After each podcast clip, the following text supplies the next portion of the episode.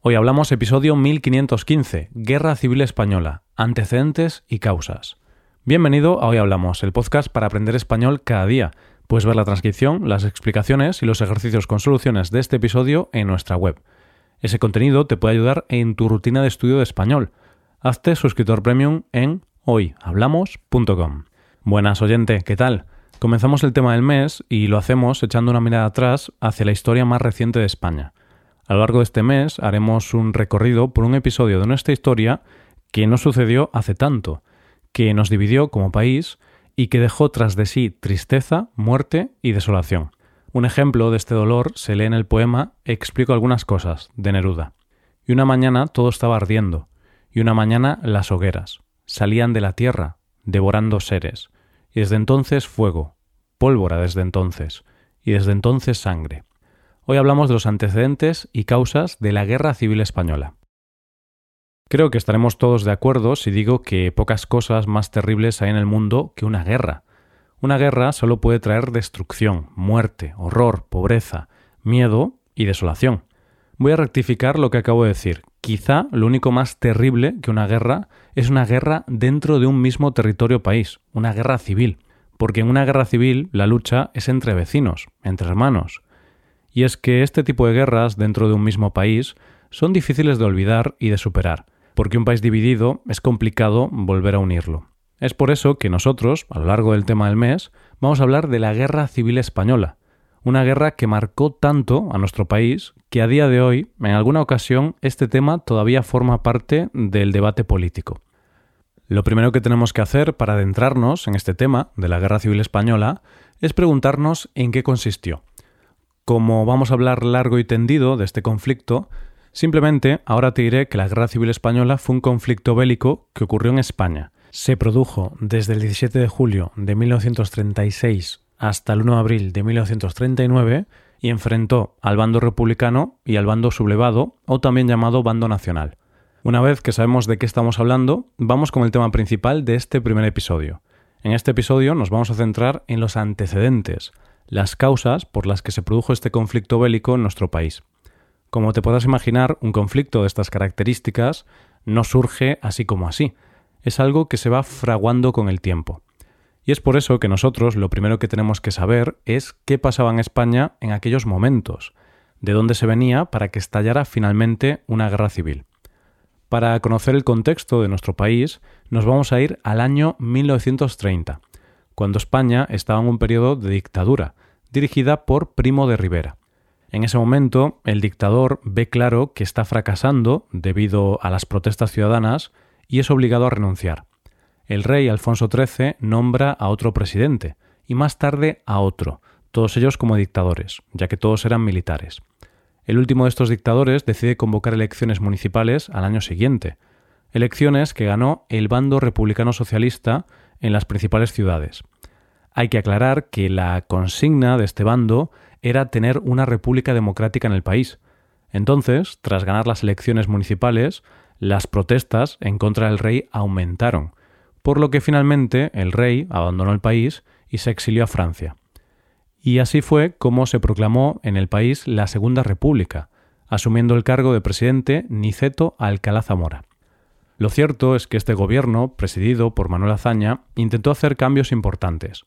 Una de las cosas que hizo fue aprobar una constitución, que ya se conocerá para toda la historia como la Constitución del 1931.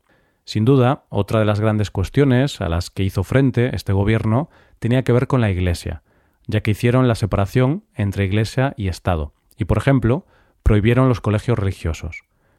Uno de los problemas que tuvo este gobierno es que tenía enemigos por todos lados.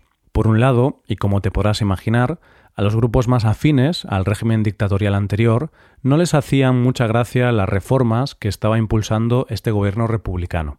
Así, el gobierno tenía en contra a todos los grandes intereses como era la Iglesia, los sectores monárquicos, los militares africanistas, los grandes empresarios o los terratenientes es decir, todos aquellos a los que este gobierno de la Segunda República les estaba poniendo en jaque su status quo. De hecho, los militares africanistas, llamados así por su participación en una guerra en Marruecos, intentaron un golpe de Estado en agosto de 1932, un golpe de Estado que fracasó. Pero es que además el gobierno republicano no solo tenía en su contra a estos grupos poderosos, influyentes o más conservadores, sino que también se encontró con oposición por el lado contrario, sobre todo por parte de los anarquistas, que creían que el gobierno de la Segunda República no era suficientemente revolucionario y creían que era demasiado burgués. Los anarquistas iniciaron una serie de levantamientos en el año 1933, que fueron reprimidos duramente por el gobierno republicano. En medio de toda esta turbación, se deshace el gobierno que estaba en ese momento, encabezado por Azaña, y se convocan elecciones. Por cierto, un dato importante, en esas elecciones por primera vez pueden votar las mujeres. Estas elecciones las pierde Azaña y las ganan los partidos de la derecha. Los partidos de la derecha defendían los intereses del sector más conservador de la población. Por tanto, a su llegada al poder se encargan de quitar las reformas que había hecho el gobierno anterior. Cuando hacen esto, se encuentran con que la oposición socialista los pone bajo presión. ¿Cómo los puso bajo presión? Pues mediante protestas en la calle y sublevaciones. La sublevación más conocida fue la de Asturias, que finalmente fue reprimida mediante el ejército. En este contexto, los dos partidos que están en el gobierno empiezan a ver las orejas al lobo y empiezan a temer que pueda ocurrir una sublevación bolchevique. El partido mayoritario de la derecha cree que necesita llegar al poder en solitario para poder hacer la política más represiva. El presidente de la República se niega a darle el poder a este partido, porque no había proclamado su fidelidad a la República y le encarga la formación de gobierno a un independiente. Este independiente no logró juntar suficientes apoyos para formar un gobierno, por lo que se volvieron a celebrar elecciones. De esta manera llegamos a las elecciones de 1936, elecciones que ganó el Frente Popular, formado por varios partidos de izquierdas. Este gobierno, del que estaba al frente Azaña, tenía la intención de ser estable y traer la democracia real. Hicieron cosas como darles amnistía a los condenados por las acciones de octubre de 1934 y una importante reforma agraria. Pero el contexto alrededor de ellos cada vez estaba más tenso. Por un lado, el Partido Socialista empezó a tener muchas divisiones internas, además de que por parte de la izquierda había muchas revueltas provocadas por los anarquistas. Y por el otro lado, en la derecha surgen grupos radicales y violentos, como son el Bloque Nacional y la Falange Española. Este es un periodo con bastante violencia. Un estudio que analizó la violencia política entre febrero y julio de 1936, antes de iniciarse el golpe de Estado, contabilizó un total de 189 incidentes y 262 muertos. 112 de ellos causados por las fuerzas del orden público. De las 262 víctimas, 148 eran militares de la izquierda, 50 de la derecha, 19 de las fuerzas de orden público y 45 sin identificar. El episodio de violencia más destacado fue cuando la Falange asesinó a un instructor de las milicias socialistas, y como represalia a esto, los miembros de la Guardia de Asalto Republicana asesinaron a Calvo Sotelo, que era el líder del bloque nacional. Cuatro días después del asesinato de Calvo Sotelo, se realiza un golpe de Estado para ir en contra del gobierno del Frente Popular, que había sido elegido legítimamente. Pero lo cierto es que este golpe de Estado no es algo que surgiera de un impulso, debido a estos últimos acontecimientos. Este golpe de Estado se había estado preparando desde hacía tiempo. El asesinato de Calvo Sotelo fue el detonante para comenzar la sublevación.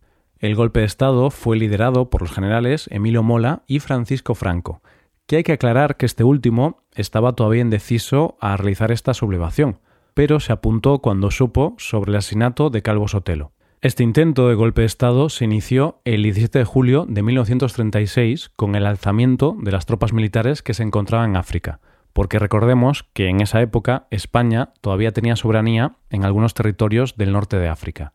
El golpe de Estado empezó en los territorios de África, pero también se realizó de forma coordinada en el resto de España. Esta sublevación solo consiguió controlar algunas zonas del país, lo que hizo que el territorio nacional quedara dividido en dos zonas, y dos bandos, claro.